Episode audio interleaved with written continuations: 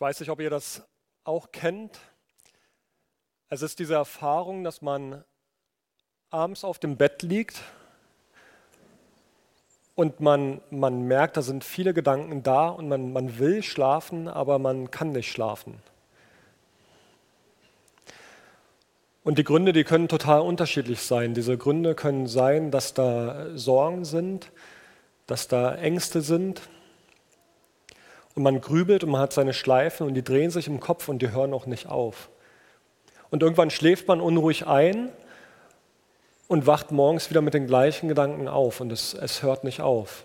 Es ist die ganze Zeit da.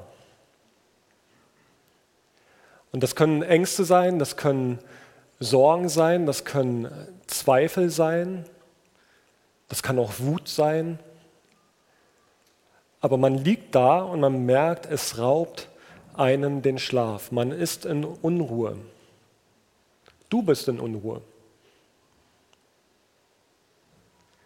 Und dann kann es sein, dass es so Momente gibt, dass man, und äh, ich, jetzt rede ich persönlich, vor einem halben Jahr habe ich das gemerkt, es knackte im Haus und ich war mit einmal, ich war wach. Und wer weiß, in was für einem Haus wir wohnen, wir wohnen in einem sehr alten Haus, da knackt es oft. Und Bisher hat mich das Knacken nie gestört, aber in dem Moment war ich aus der Gesamtsituation heraus, ich war hellwach. Und das Herz raste und Adrenalin schoss in meinen Körper und ich war hellwach, obwohl es ein Geräusch war, was ich schon so oft gehört hatte und was so vertraut war. Aber in dem Moment, ich war hellwach. Und ich habe gemerkt, irgendwas stimmt nicht. Und zwar nicht am Haus, sondern ich habe gemerkt, bei mir selber drin stimmt was nicht. In mir selber ist eine Unruhe und eine, eine Diffusität oder eine, diffuse Angst da, die ich nicht ganz greifen konnte. Und ich wusste, es lag nicht am Haus. Ich spürte, dass, dass es meine inneren Themen sind, dass es eher was ist, was mich selber gerade umtreibt, dass ich selber in Unruhe bin, dass da ungeordnete Themen sind. Und dieses abends nicht einschlafen können lag nicht weil ich daran, dass ich nicht müde war. Es lag daran, dass in mir Unordnung war, dass in mir Unruhe war. Und ich habe mir damals vor Augen geführt, dass meine Angst irrational ist. Aber es half nicht weil Angst ist irrational. Also Angst kann ich nicht weg erklären. Und ich habe gemerkt, in der Summe sind es die Themen, die mich gerade beschäftigen, die Summe der Themen, dass es bei uns, dass in Gemeinde gerade viel war, in Familie war gerade viel, Corona als diffuses Hintergrundgeschehen, was äh, uns als Gemeindeleitung beschäftigt und bewegt und überlegen lässt, was sind gute Entscheidungen, was ist verantwortungsvoll. Äh, wir bauen gerade bei uns um, eine weitere Baustelle, die da ist, die umtreibt. Im Verband sind Aufgaben da, bei uns im Müllmer Verband. Und ich habe gemerkt, es ist die Summe der Themen, die mich in Unruhe setzt und wo ich merke, da ist eine innere Unordnung da, die Ordnung braucht, die, die einen neuen Frieden braucht. Und ich habe mir ich habe in dem Moment gemerkt, ich brauche jemanden, der mir hilft, diese Dinge zu sortieren. Und es war mir eine große Hilfe, dass ich mir jemanden gesucht habe, mit dem ich diese inneren Themen, die Vielzahl der Themen anschauen und anpacken konnte. Vielleicht nicht mal anpacken, sondern vielmehr einfach nur anschauen, darüber reden. Und ich habe gemerkt, wie dadurch auf einmal Ruhe entstand oder Ruhe anfangen konnte zu entstehen. Dass Friede entstand, dass, dass ich Dinge ordnen konnte, die bisher sehr diffus und in Unordnung waren. Und dann habe ich mich zwischendurch aber auch immer wieder bei dem Gedanken ertappt, dass ich dachte, ja, das bringt doch gar nichts. Das ist halt einfach die Herausforderung des Lebens, die Halligalli-Phase des Lebens, mein Lebensalter ihr und je, da hat man dann Kinder und man denkt über größere Verbindlichkeiten nach. Aber ich habe gemerkt, nee, nee, das stimmt nicht. Es wegzudrücken und wegzuschieben, damit werde ich der Sache nicht gerecht und ich würde etwas bagatellisieren, was mir auf Dauer noch mehr den Frieden und noch mehr die Ruhe raubt. Und wenn wir ehrlich sind und wenn wir tiefer schauen, und das kann man im Seelsorgekontext, in der Psychologie und so weiter, kann man das gut nachvollziehen. Wenn wir tiefer schauen, dann wissen wir, dass der Mensch, dass unsere Seele ein Mindestmaß an innerer Ordnung braucht, um gut leben zu können. Unsere Seele braucht eine Grundordnung, wo die Dinge eine grobe Ordnung haben, wo ich weiß, die geben mir Sicherheit, so kann ich leben. Und wenn wir diese Notwendigkeit ignorieren, dann werden wir feststellen, dass wir Opfer unserer eigenen Unordnung werden. Und Unordnung kann sich dann auf einmal äußern in Dingen, die plötzlich irrational sind. Auf einmal sind Ängste da, die ich vorher nie hatte. Ich gehöre eher zu den Leuten, die früher mal dachten, so Panikattacke kenne ich nicht, das kennen andere, aber das ist eher was für andere. Ich weiß auch nicht, ob es bei mir eine Panikattacke war, aber es war zumindest Angst, die da war. Und wenn ich diese Ängste nicht angehe und nicht anschaue, dann werde ich Opfer dieser Ängste. Sie strukturieren mich, sie diktieren mich und sie sagen mir, wie die Wirklichkeit wirklich ist. Und ich glaube, wenn, wir, wenn jeder von uns ehrlich in sich reinschaut, irgendeine Form der Angst kennt jeder von uns. Vielleicht auch sehr geballt, vielleicht auch sehr gehäuft, im Sinne von viele Bausteine, die sich schon zusammengefügt haben. Das kann dein Arbeitskollege sein, wo du genau weißt, der disst dich, der hat dich auf den Kicker. Oder die Art, wie er mit dir umgeht, ist so verunsichernd für dich, dass du es fürchtest, ihm zu begegnen. Es kann dein Chef sein, jemand aus deiner Familie. Es kann die Zukunft sein. Wir haben gerade eben für die Ukraine gebetet. Europa. Bisher waren alle Konflikte so weit weg. Syrien, 500.000 Menschen in den letzten zehn Jahren gestorben, getötet. Aber jetzt ist es die Ukraine, gar nicht so weit weg. Und auf einmal rückt die Angst näher heran. Vielleicht hast du Angst um deine Kinder oder vor Krankheit, vor einem Arzttermin in der nächsten Woche, eine Diagnose, die aussteht. Vielleicht hast du aber auch Angst vor deinen Grenzen und deinem Versagen. Was ist, wenn die Leute merken, dass ich gar nicht so gut bin, wie sie mich für halten? Oder Verlust der Arbeit. Augustin hat mal den ganz berühmten Satz gesagt, meine Seele ist unruhig, bis sie Ruhe findet in dir. Und mein Empfinden ist, und ich glaube, das kennen viele von uns, dass dieses Leben mit Gott letztendlich wie so eine Reise ist, wo es eigentlich darum geht, in eine tiefere Ruhe, in einen tieferen Frieden vor Gott einkehren zu können.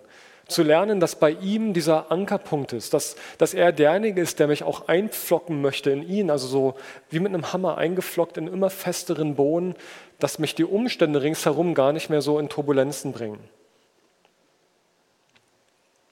Wenn wir uns Abraham anschauen, und wir sind ja mitten in der Abraham-Reihe drin, dann wird uns an zwei Stellen berichtet, wie sich Abraham von seiner Angst hat diktieren lassen. Er hat sich diktieren lassen von den Ängsten, die bei ihm auf einmal aufkamen. Und dadurch, dass er sich hat diktieren lassen von diesen Ängsten, hat er seine ganze Sippe in große Schwierigkeiten gebracht. Wir haben die letzten Wochen gehört, wie Gott zu Abraham anfängt zu sprechen und dass er ihm so ein großes, großes Bild aufzeichnet, was Gott mit Abraham vorhat. Und wenn man sich dieses Bild vor Augen führt, dann kann man sich gut vorstellen, warum Abraham eigentlich allen Grund hatte, erstmal sehr aufrecht und gerade durchs Leben zu gehen. Von, von Abraham wird gesagt, da heißt es, von dir, sagt Gott, wird ein großes Volk abstammen. Ich will dich segnen und du sollst in der ganzen Welt bekannt sein. Die Welt war damals etwas kleiner als unsere heute, zumindest die bekannte Welt. Aber ich habe mich gefragt, wie ist es mit den ganzen Politstars und den ganzen Schauspielern und so weiter, die bei Google ihren Namen eingeben und tatsächlich sich durchklicken bis zur zehntausendsten Seite und immer noch feststellen, da sind immer noch Fotos von ihnen, da sind immer noch Berichte über sie. Mann, sind die berühmt. Und ungefähr müssen wir uns das bei Abraham vorstellen. Abraham wird bekannt sein in der ganzen Welt und das wird ihm von Gott verbrieft und verheißen. Hey, was macht das mit Abraham? Wie gerade kann der Mann auf einmal durchs Leben gehen? Jeder, den er sieht, würde sagen können, äh, du wirst nie so bekannt sein wie ich. Dass es noch viele Jahre weg ist, bis er mal so bekannt ist, das weiß er zu der Zeit noch nicht. Aber auf jeden Fall hat er allen Grund zu sagen, wow, danke Jesus, dass du mich so privilegiert hast. Oder danke Gott, dass du mich so privilegiert hast. Und Abraham hat schon zu dieser Zeit viel Besitz. Er hat Knechte, er hat Mägde, er hat Viehzeug. Es wird beschrieben, dass es ihm außerordentlich gut geht. Und das Interessante ist, dass er das aber trotzdem bei Gott aufhängt, weil als er in das verheißene Land kommt und dorthin gereist ist, wird beschrieben, dass er zweimal einen Altar baut, um Gott die Ehre zu geben. Er weiß also, woher all das Gute kommt. Er weiß also auch, wenn all das, was da ihm verheißen ist, es ist gebunden an diesen einen lebendigen Gott. Und er kommt also in diesem verheißenen Land an, baut diese Altäre und jetzt könnte man eigentlich fast sagen, die Geschichte könnte hier schon enden und es wäre so eine Art Happy End.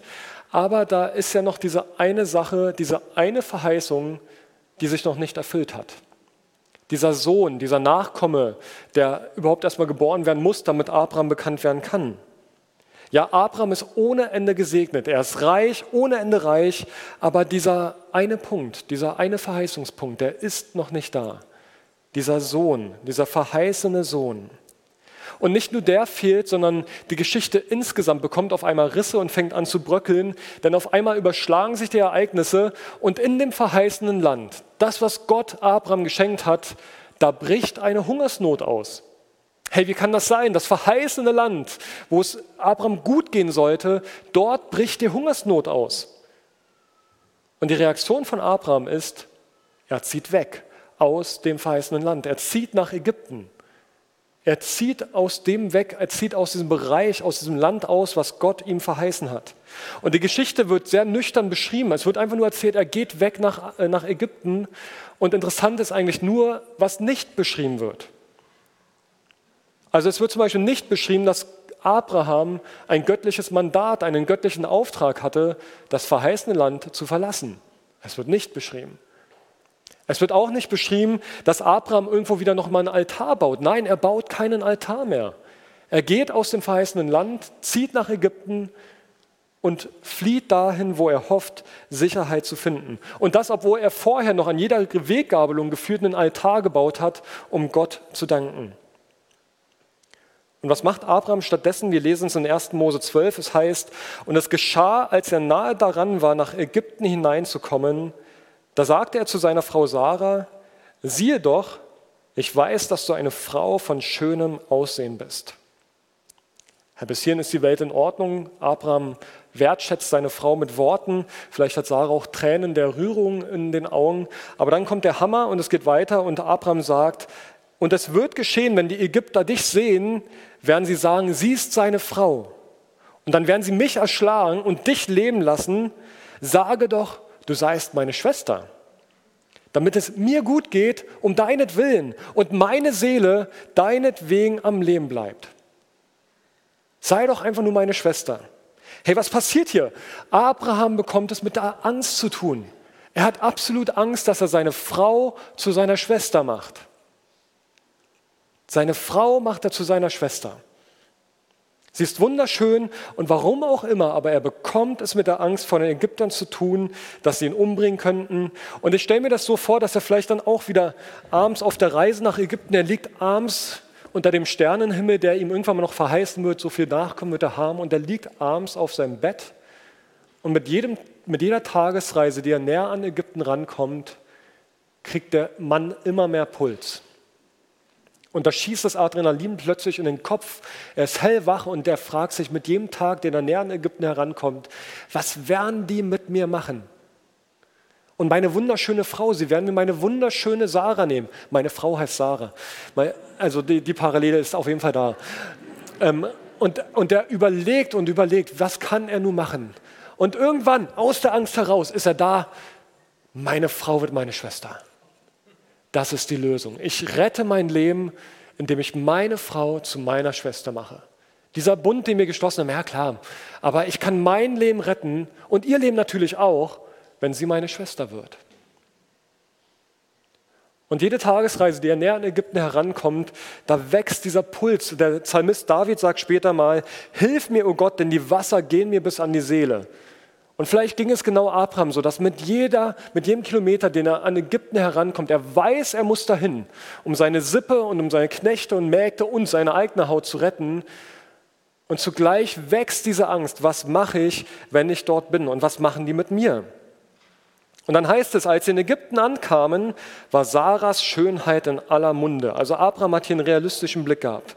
Auch die Minister des Pharaos sahen sie und rühmten ihre Schönheit vor ihm. Dieser ließ sie in seinen Haaren bringen. Also Abraham hat diesen Tunnelblick, er sieht nur noch das Schlimmste, was passieren kann. Er macht seine Frau zu seiner Schwester und jetzt nimmt aber diese Chaosspirale seinen Lauf. Denn tatsächlich alle sind einer Meinung mit Abraham, Sarah ist wunderschön und Sarah ist offenbar nicht liiert. Und der Pharao wie ein Gentleman, er schenkt Abraham um Sarahs Willen, wird dann beschrieben, viele Geschenke, Schafe, Kühe, Esel, Kamele, Sklaven und Sklavinnen. Also er überschüttet Abraham mit Gutem. Er hätte ja auch Sarah einfach nehmen können. Er ist ja der Pharao. Aber nein, er beschenkt Abraham. Und was macht Gott? Nachdem Sarah in den Haaren von dem Pharao gebracht wird, er bestraft den Pharao und den ganzen Palast mit schwerer Krankheit. Und wir lesen weiter, der Pharao ließ Abraham rufen und machte ihm heftige Vorwürfe. Was hast du mir da angetan? Warum hast du mir nicht gesagt, dass sie deine Frau ist? Warum hast du behauptet, dass sie deine Schwester ist, sodass ich sie mir zur Frau genommen habe? Ist doch klar, Mann, ich bin der Pharao und sie schön, also nehme ich sie mir. Hier hast du deine Frau, nimm sie und verschwinde. Und Abraham kommt in dieser gesamten Geschichte überhaupt null und gar nicht zu Wort, sondern er findet sich am Ende dieser Geschichte, am Ende dieser Verkettung von Ereignissen plötzlich an den äußeren Grenzen des Landes Ägyptens wieder. Denn der Pharao persönlich hat mit Soldaten ihn eskortieren lassen bis an die äußere Grenze von Ägypten. Und man könnte sagen, Glück gehabt, mit blauem Auge davongekommen. Man könnte aber auch sagen, Abraham hat jegliche Ehre, jegliche Würde verloren. Wozu verleitet uns Angst? Wir können an Abraham drei Punkte ablesen, wozu uns Angst verleiten kann. Der erste Punkt, Punkt ist, Angst verzerrt unseren Blick auf Wirklichkeit. Angst trübt unseren Blick ein. Wir denken nicht mehr rational, sondern wir haben einen Tunnelblick auf ein Schreckensszenario, welches unbedingt vermieden werden muss. Wir sehen links und rechts nicht die möglichen Optionen, sondern wir haben nur das Schlimmste vor Augen, was sein kann. Wir leben ja eigentlich immer noch das gleiche Leben, aber es ist, als ob sich links und rechts eine Drohkulisse zusammenschiebt, die meinen Blick verengt auf ein Szenario, was allein nur passieren kann. Wie ein Albtraum, wie mitten in der Nacht. Und die Gefahr, die wirkt real. Sie wirkt wie unabwendbar und unser Blick ist nur noch auf dieses eine, auf das Schlimmste gerichtet. Abraham hat Angst, er hat Verlustangst. Er hat Angst, dass das verheißene Land, ach nee, das hat er ja schon längst abgeschrieben. Er hat es ja schon längst verlassen. Ach, und da ist ja noch was, seine Frau, die hat er zu seiner Schwester gemacht. Er hat also in Kauf genommen, es geht ja nicht nur um seine Frau Sarah, er hat in Kauf genommen, dass die Verheißung, die auf dem Leben seiner Frau ist, dass die ihm Nachkommen schenken soll, die reich an Zahl wie die Sterne sein soll, er hat es ja schon längst in den Wind geschossen. Also mit jedem Schritt, den er nach Ägypten gegangen ist, hat er sich vom verheißenen Land entfernt. Und in dem Moment, wo er seine Frau zur Schwester gemacht hat, hat er in Kauf genommen, dass alles, was Gott ihm mal so krass verheißen hat, wie Sand zwischen den Händen zerrinnt. Er hat Gott nicht vertraut an der Stelle, sondern er hatte Angst um sein eigenes Leben. Und er hat in Kauf genommen, dass alle göttlichen Verheißungen da waren, auf einmal zu Nebel werden. Ich weiß nicht, ob Abraham sich das bewusst sich dagegen entschieden hat und dachte, ah, warte mal, wenn ich nach Ägypten gehe, ah Mist, das gute Land, na gut ist ja eh Hungersnot, so gut war es nicht. Ah, oder ich habe Gott missverstanden, kann auch sein. Und dann geht er nach Ägypten, dann kommt er auf die Idee mit der Schwester, ja gut, ich habe ja noch Haggai oder ich habe noch eine andere Frau oder vielleicht hat der Gott noch mal einen anderen Plan oder Gott hat ja gar nicht gesagt. Vielleicht habe ich mich verhört. Wie, wie blöd bin ich eigentlich, dass ich denken könnte, dass ich in aller Welt mal bekannt sein könnte. Und so nach und nach bröckelt das, was Gott zu Abraham gesagt hat, und Abraham glaubt es anscheinend nicht mehr, oder er verwirft es, oder die Angst ist so groß, dass er sagt, völlig egal, Hauptsache weg. Aber dann ist da ja auch noch die Scham. Also dieses Gefühl, es nicht zu bringen, vielleicht das Gefühl, alles kaputt gemacht zu haben. Der Pharao stellt ihn ja auch in dem Moment bloß, weil alle auf einmal wissen, was er da getan hat. Wir fangen auf einmal an zu glauben, dass doch jeder andere besser für den Job ist als ich. Und vielleicht ist auch Wut auf Gott da, wie Gott mir überhaupt so eine große Verheißung überhaupt machen konnte. Da musste ich ja drunter zusammenbrechen. Der Schauspieler Will Smith, ich weiß nicht, warum er so einen tollen Satz sagen konnte, aber er hat es mal gesagt. Er hat gesagt, Angst ist nicht real. Der einzige Ort, an dem Ängste existieren können, sind unsere Gedanken über die Zukunft. Es ist ein Produkt unsere Vorstellung, das uns vor Dingen fürchten lässt, die momentan nicht existieren und vielleicht nie passieren werden. Versteht mich bitte nicht falsch, Gefahr ist sehr real, aber Angst ist eine Wahl. Zitat Ende. Ich weiß nicht, seit wann er unter die Philosophen gegangen ist, aber der, der Satz, der sagt unglaublich viel aus. Angst ist eine Wahl. Gefahr mag sehr real sein, aber Angst ist eine Wahl. Also Punkt 1, Angst verzerrt unseren Blick auf die Wirklichkeit. Sie ist eine Wahl unter vielen Möglichkeiten. Zweitens, Angst führt zu Kurzschlussreaktionen. Haben wir gerade zu Genüge gelesen. Hungersnot, Abraham verlässt das verheißene Land. Abraham baut auch Gott kein Altar mehr. Also vielleicht hat er sogar mit Gott gebrochen, weil er, er sucht Gott nicht mehr, auch nicht in diesem fremden Land. Abraham macht seine Frau zu seiner Schwester. Und ganz ehrlich, auch wenn er seine Frau danach wieder zurückbekommen hat und Sarah wieder seine Frau war, ich frage mich, ob er nicht Sarah trotzdem verloren hatte. Ob er sie nicht wirklich damit verloren hatte, indem er seine Frau zu seiner Schwester macht. Zumindest das Herz seiner Frau hatte er doch verloren. Und wie heißt das ganz am Anfang der Bibel bei den Folgen des Sündenfalls, da sagt Gott, denn Verlangen wird nach deinem Mann sein, aber er wird über dich herrschen. Ausgeliefert. Ich weiß nicht, man könnte eine ganze Predigt über Sarah machen und wie es ihr wohl ging im Verlauf der Geschichte, aber wie sehr ihr Vertrauen noch an ihrem Mann hing, ich weiß es nicht. Also Abraham hat aus Kurzschlussreaktion die Trägerin der Verheißung Gottes preisgegeben, weil er Hunger und weil er Angst hatte. Und was müssen seine Knechte und Mägde von ihm gedacht haben, dass der Chef persönlich seine Frau zur Schwester macht, der Männerwelt preisgibt, wieder zur Verfügung stellt? Also Angst verführt uns zu Kurzschlussreaktionen, lässt uns Entscheidungen treffen, die nicht durchdacht sind, sondern die nur die schnelle nächste Lösung sehen. Angst lässt uns vergessen, was Gott uns zugesagt hat. Und dann gibt es noch was Drittes. Angst macht egoistisch. Und das ist gar nicht anklagend gemeint, sondern beschreibend gemeint. Wir sehen nämlich nur noch uns, unseren Vorteil, unser nacktes Überleben. Was sagt Abraham? Er sagt, dann werden sie mich, nee, dann werden sie mich erschlagen und dich leben lassen. Also sei doch meine Schwester, damit sie das nicht tun. Darum sage doch, du seist meine Schwester, damit es mir gut geht, um deinetwillen. Und meine Seele deinetwegen am Leben bleibt. Ich, mich, meiner, mir, Gott schütze uns vier. Ich habe mich im Blick und ich weiß, was ich tun muss, wenn ich Angst habe. Ich muss mich retten. Wir waren stehen geblieben bei Abraham, wie er aus Ägypten geworfen wird mit seiner gesamten Sippe. Und ich frage mich, was ist eigentlich Gottes Perspektive? Wie schaut Gott auf Abraham? Was macht Gott mit Abraham? Er könnte ihn jetzt fallen lassen und sagen, ich suche mir einen anderen oder ich mache ein Casting und suche mir aussichtsreichere Kandidaten. Aber genau das macht Gott nicht. Nach diesen chaotischen Ereignissen spricht Gott Abraham an und es gibt eine Sache, die er zu ihm sagt und die hat mich so tief berührt. Er sagt zu Abraham, und das ist der erste Moment, wo Gott wieder zu Abraham spricht, er sagt zu Abraham, erheb doch deine Augen und schaue von dem Ort, wo du bist, nach Norden, nach Süden nach Osten und nach Westen. Denn das ganze Land, das du siehst, dir will ich es geben und deinen Nachkommen für ewig. Und ich will deine Nachkommen machen wie den Staub auf der Erde, sodass, wenn jemand den Staub der Erde zählen kann, auch deine Nachkommen gezählt werden. Gott sagt zu Abraham, erhebe doch deine Augen.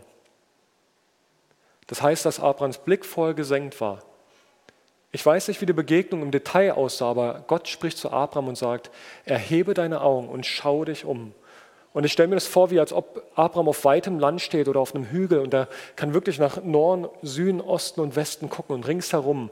Und Gott sagt, ich will dir dieses Land geben. Und Gott sagt damit nichts Neues. Eigentlich sagt er damit, ich will dir immer noch dieses Land geben. Ich stelle mir das als, sorry, ich stelle mir das als, einen unheimlich sensiblen und schmerzhaften Moment vor, in welchem Abraham sehr zerbrechlich ist. Denn ich will in dem Moment von keinem mehr angesprochen werden, der mir eigentlich was versprochen hat und dessen, äh, dessen, Versprechen ich eigentlich in den Wind geschossen habe, wo ich die Person, die hinter dem Versprechen steht, eigentlich auch ignoriert und abgeschrieben habe. Und die Feigheit Abrahams ist allen offenbar. Er hat seine Frau verraten und er hat seine Verheißung in den Wind geschossen. Und was macht Gott? Er zieht nicht diese Daumenschraube etwas etwa enger und referiert nochmal, was alles vorgefallen ist und wie getränkt, äh, gekränkt Gott doch eigentlich ist von dem, was Abraham getan hat. Er, er zerbricht nicht, was eh schon unter Spannung ist in Abraham, sondern der Moment ist eigentlich zerbrechlich wunderschön. Weil Gott mitten in dieser Zerbrochenheit von Abraham sich zu Abraham stellt und sagt, erheb doch deinen Blick, schau nach Osten, schau nach Westen, schau nach Norden, schau nach Süden. Ich möchte dir immer noch alles geben. Schau auf, mein Versprechen gilt. Gott sucht Abraham und sagt, schau dich um, mein Versprechen gilt. Ich bin der gleiche gestern, heute und auch morgen noch. Ich möchte mit dir weitermachen, sagt Gott. Gott sagt zu Abraham, ich möchte mit dir weitermachen. Und er sagt dann weiter, mache dich auf, durchwandere das Land seine Länge nach und seiner Breite nach, denn dir will ich es geben. Und was macht Abraham? Er steht auf und baut ein Altar. Abraham ist wieder da. Abraham lässt sich rufen, Abraham lässt sich erneut rufen. Und er bleibt nicht in dieser Scham, in dieser Angst, in dieser, diesem sich verbergen, sondern er steht auf und baut Gott einen Altar. Happy End? Wenn wir weiterlesen, ist es kein Happy End, weil aber, und da kommt wieder das große Aber, wie das Leben so spielt, ein paar Kapitel später lesen wir, dass Abraham genau den gleichen Fehler nochmal macht. Diesmal nicht der Pharao, diesmal heißt der Mann Melchisedek, also und ist ein König, aber wieder gibt er seine Frau als Schwester aus. Und man denkt, ey Abraham, was los? Aber tatsächlich, er macht den gleichen Fehler nochmal. Er gibt seine Frau Sarah wieder als Schwester aus. Und man liest sogar nach, dass es eigentlich schon System hatte bei ihm, weil es heißt hier, als Gott mir befahl, meine Heimat zu verlassen, sagte ich zu ihr, tu mir den Gefallen und gib dich überall als meine Schwester aus. Es war also nicht nur die Angst vom Pharao, auch nicht nur die Angst vor dem König Melchisedech, sondern er hat seine Frau Sarah überall als Schwester ausgegeben. Das Ding hatte System bei ihm. Und als ob das nicht reichen würde, als später Abraham und Sarah ihren lang ersehnten Sohn Isaak bekommt, bekommt, bekommen so rum, da kriegt Isaak später eine Frau, die heißt Rebekka, die sind wunderbar und glücklich und von Rebekka heißt es auch, dass sie wunderschön ist und der Isaak macht den gleichen Fehler auch. Und diesmal sogar beim gleichen König, König Melchisedech, der konnte anscheinend alt werden. Und auf jeden Fall, er macht den gleichen Fehler nochmal und der Isaak, der Sohn Abrahams, gibt seine Frau als Schwester aus. Der gleiche Fehler wieder. Und wenn wir uns das Thema Angst bei Abraham und den folgenden Generationen anschauen, dann taucht dieses Thema immer wieder wie ein roter Faden auf. Isaac bekommt den Sohn Jakob, Jakob bekommt viele Söhne und da wissen wir auch, da hat es richtig geknirscht und geknackt. Jakob mit seinem Bruder Esau betrug mit dem Erstgeburtsrecht und so weiter. Also überall schwobelt Halbwahrheit und Lügen und Intrigen in der Familie. Es nimmt kein Ende. Es nimmt kein Ende. Ja, es nimmt kein Ende. Wir lieben Happy Ends. Aber dafür sollten wir keine Bibel lesen, wenn wir Happy Ends lieben. Zumindest nicht, wenn es um die Menschheitsgeschichte geht. Wenn wir die Geschichten der Bibel und die Geschichte der Menschheit anschauen, das Kommen und Gehen der Generationen, da gibt es kein irdisches Happy End. Die Spannung löst sich am Ende nicht auf, sondern wir lesen eigentlich ständig von Geschichten, die in uns eine Spannung auslösen. Und zugleich, wenn wir ehrlich sind und unser eigenes Leben anschauen, wissen wir, dass unser Leben genauso Spannungen kennt. Die einzige Konstante ist, dass alle durch die Bank weg Fehler machen, dass alle durch die Bank weg irgendwelche Verfehlungen gegen die göttlichen Absichten machen. Und die andere einzige große, viel, viel größere Konstante ist die Treue Gottes, die das Große dennoch in allem ist und bleibt. Der, Fehler, der Mensch macht konstant Fehler. Man könnte sagen, der Mensch ist der Fehler in dem ganzen System, der Fehler in den ganzen Verheißungen Gottes. Aber Gottes konstante Treue überbrückt alles und Gott kommt mit seinen Absichten, mit seinen Zielen zum Ende. Er kommt damit zum Ziel.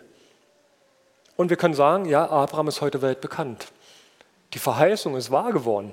Und nicht, weil Abraham brillant war, sondern weil Gott treu war. Weil Gott treu war.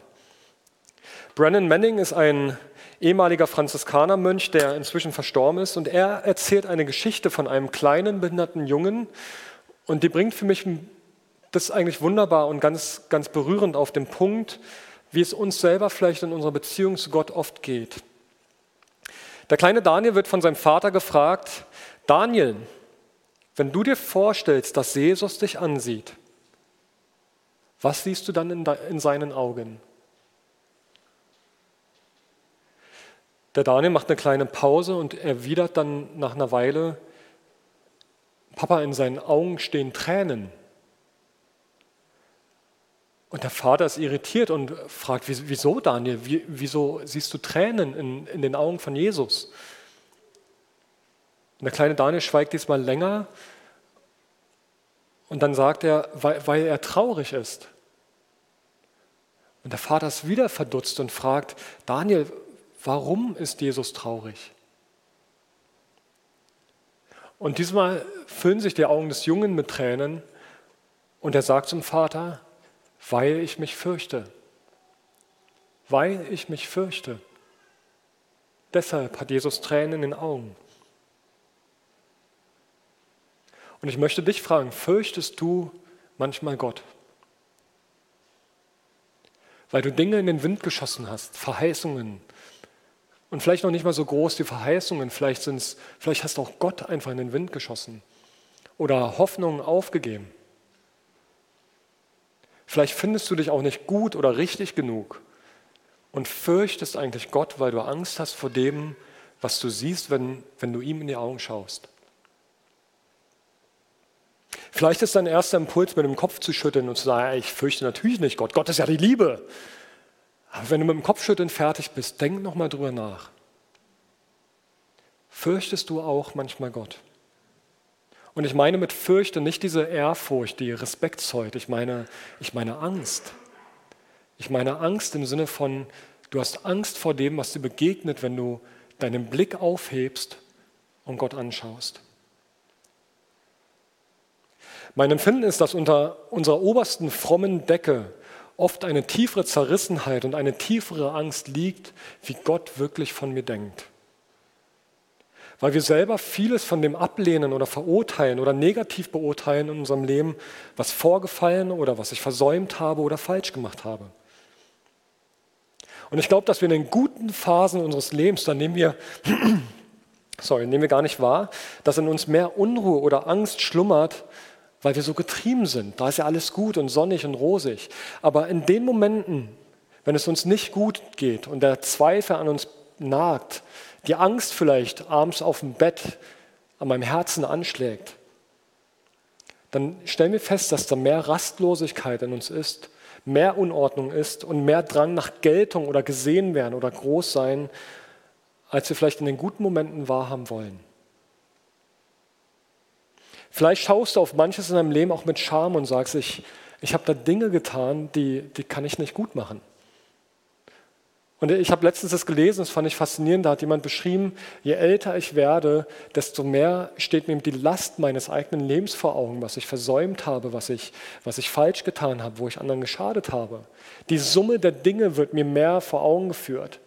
Und Dinge, die ich vielleicht als junger Mensch relativieren kann oder sagen kann, oh, Gott sei Dank, er hat alles vergeben weicht einer Ernüchterung oder einem sehr nüchternen Blick zu sehen, ja Wahnsinn, was das für ein Berg ist. Und den soll mir Gott vergeben? Ich habe aus Grundschulzeiten einen Jungen vor Augen, der immer gemobbt worden ist. Und ich bin selber neu in die Klasse gekommen, habe da selber einiges einstecken müssen. Und für mich war es das Leichteste, mich selber auch an diesem Jungen auszulassen. Und ich habe ein Bild von diesem Jungen vor Augen, wie er einen sehr angsterfüllten Blick mir gegenüber hatte. Und dieses Bild steht mir bis heute vor Augen. Ich habe den Namen von ihm im Kopf, ich habe ihn aber nicht wieder ausfindig machen können, um das gerade zu biegen. Also das Ballast, der da ist, und ich kann für diesen Ballast vor Gott um Vergebung bitten, aber ich kann diese Person nicht persönlich um Vergebung bitten. Vielleicht hast du solche Geschichten vor Augen, Menschen, die verstorben sind oder Menschen, die so weit entfremdet oder weg von dir sind, dass du sie nicht mehr erreichen kannst. Da ist Schuld, die du nicht gerade biegen kannst, außer in der Zwiesprache mit Gott. Vielleicht hast du Zerbruch oder Scharen oder Scherben verursacht, die sogar vielleicht wieder heilen durften, durften, aber du bist desillusioniert darüber, dass du überhaupt sowas tun konntest. Dass du da deine, dass du Anteil hast an dem Schaden, der entstanden ist. Dass du auch hier fürchtest, was für einen Blick du antriffst, wenn du Gott in die Augen schaust.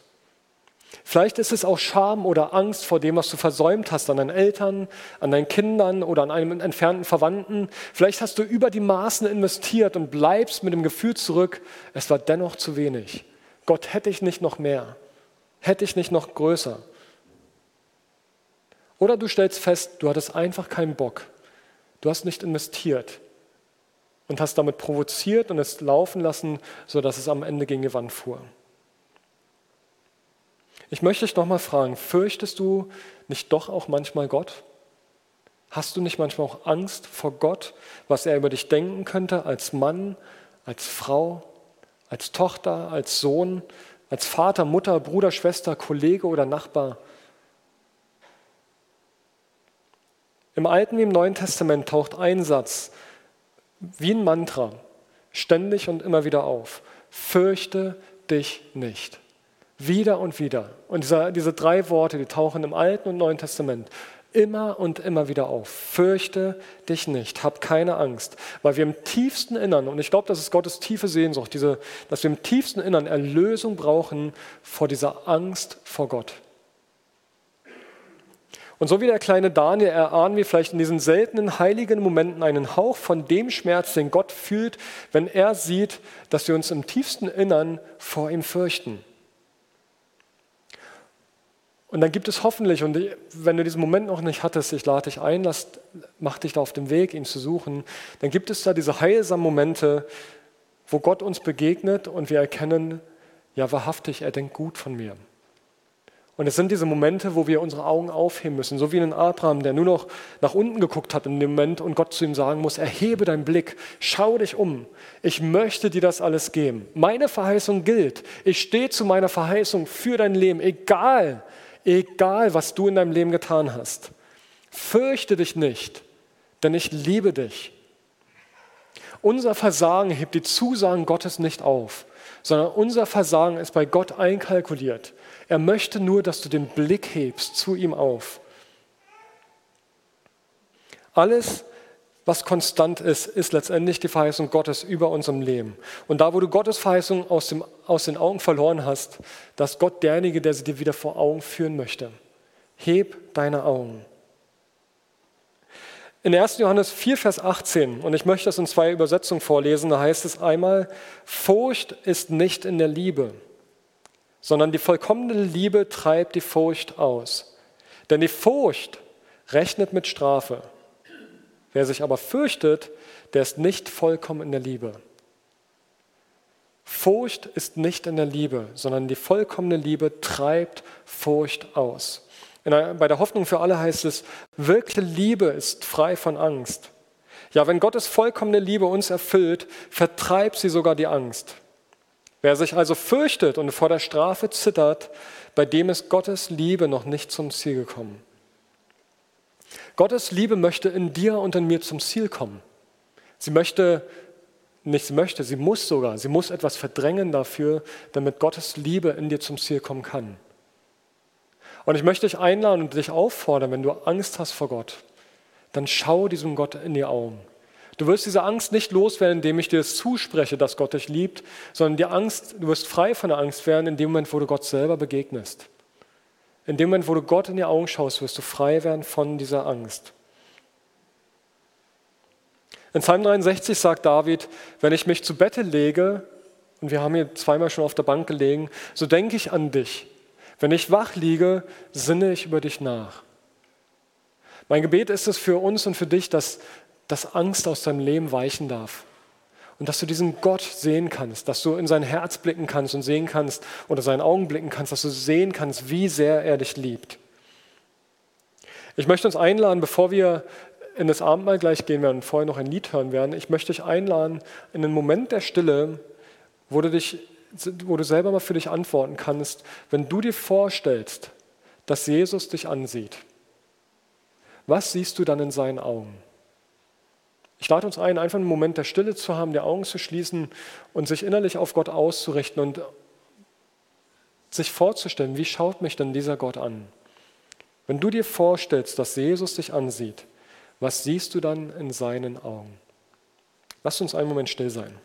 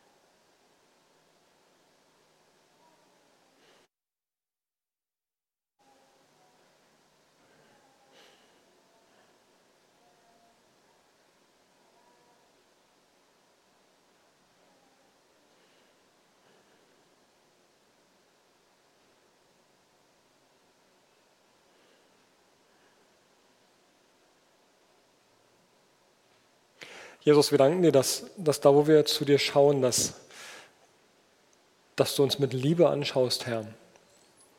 Dass du Verheißungen noch immer parat hältst, auch wenn wir sie schon längst aus dem Blick verloren haben. Und du uns damit deutlich machst, du, du stehst nach wie vor zu deinen Verheißungen für uns. Herr, ich bitte dich, dass, dass dieser Moment, den wir gerade hatten und auch jetzt in dem Verlauf des Gottesdienstes, dass ich festigen darf, wie du uns siehst Offenbare du uns tiefer, Heiliger Geist, wie, wie dein Blick auf uns ruht, mit so viel Freundlichkeit und mit so viel Zugewandtheit, so viel Zärtlichkeit und so viel Kraft auch, Herr. Herr, wir beten, dass du uns unser Herz öffnest, auch durch das Abendmahl, was wir gleich feiern werden, dass wir tiefer begreifen dürfen, wie sehr du uns zugewandt bist, Herr. Amen.